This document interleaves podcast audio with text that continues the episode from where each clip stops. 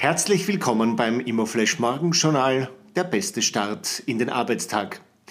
Die heutige Ausgabe widmet Ihnen PHH Rechtsanwälte, Ihr kompetenter und verlässlicher Partner im Immobilienrecht.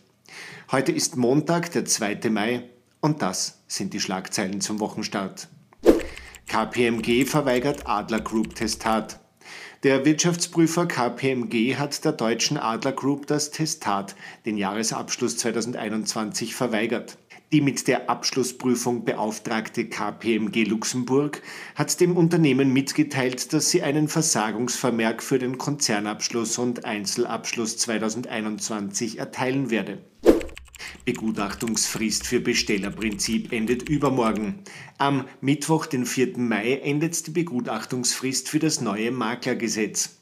Bis dahin gibt es die Möglichkeit, zur geplanten Gesetzesänderung Stellung zu beziehen. Mit dem neuen Maklergesetz soll das Erstauftraggeberprinzip für die Vermittlung von Wohnmietverträgen verankert werden.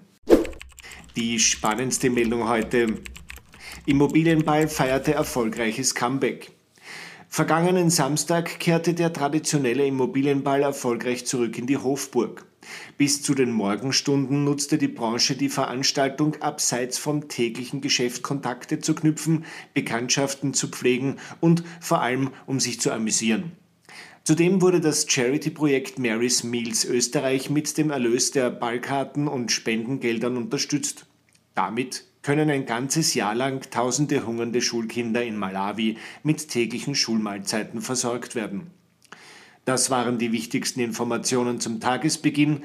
Mehr dazu und was die Branche heute sonst noch bewegen wird, erfahren Sie wie gewohnt ab 14 Uhr auf www.imoflash.at.